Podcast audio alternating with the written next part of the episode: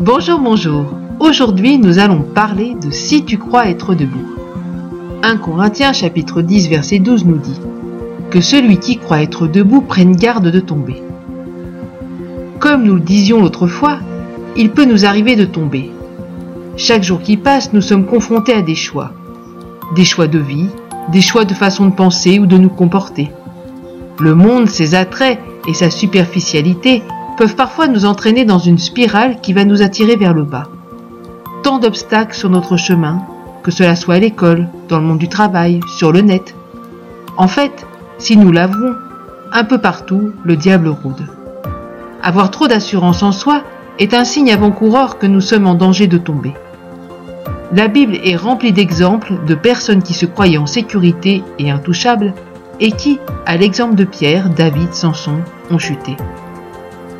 Il est important de se placer devant le Seigneur, à la lumière de sa parole, afin qu'il nous révèle, si nous ne les connaissons pas, nos points faibles. Non pas pour se morfondre, mais pour permettre au Saint-Esprit de faire une œuvre dans notre cœur qui nous permettra de vivre de réels changements, même si ceux-ci peuvent prendre parfois du temps. Sans cette démarche, nous serons amenés par l'ennemi de nos âmes sur le terrain de notre faiblesse par lequel nous pourrons tomber. La grâce de Dieu est toujours agissante mais chaque mauvais choix a des conséquences néfastes. Restons dans une certaine crainte, qui n'est pas une peur timide, mais une prudence de ne pas être entraîné dans l'autosuffisance. Cette crainte nous gardera toujours dans un sentiment de complète dépendance de Dieu, ce qui nous sera salutaire. Bonne réflexion, à bientôt